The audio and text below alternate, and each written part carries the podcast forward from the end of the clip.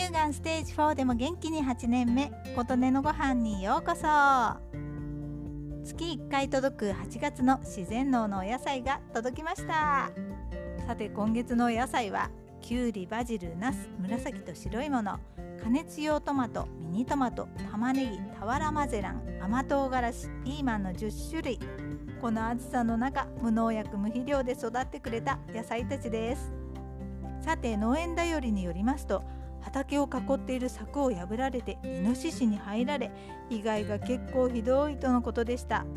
かぼちゃが食い散らかされたりビニールハウスの中のスイカはほぼ全滅とのことでもうすぐ収穫という絶妙なタイミングでのことでショックも大きかったと書かれていました。農業は天候に加え動物や虫との関係もあり人間の力の及ばない自然のものが影響するとおっしゃっていました。一方で野菜や果物を育ててくれるのも自然の恵みをいただいてのことなので損得で言えばいただいている方が大きいとおっしゃっている言葉にジーンときました。とはいえ悔しいって本当にそうですよね。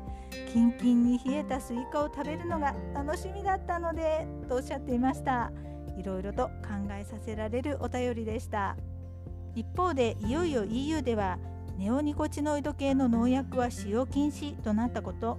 日本は逆行する形で農地の単位面積あたりの農薬使用量は年々増えていて現在世界で3位の使用量に加え残留農薬基準は年々緩和され世界基準で見ると桁違いに緩いことを憂いていらっしゃって子どもたちに安全なものを食べさせてあげたいという思いも語られていらっしゃいました。イノシシからやっと守った貴重なお野菜たち感謝していただこうと思います。そして大変な思いをしながらも安心安全なものを作り続けてくださっている農家さんを少しでも応援できたらと思っています。ということで今回は8月の野菜の宝箱はイノシシさんの残りというお話でした。あなたの元気を祈っています。琴音のありがとうが届きますように。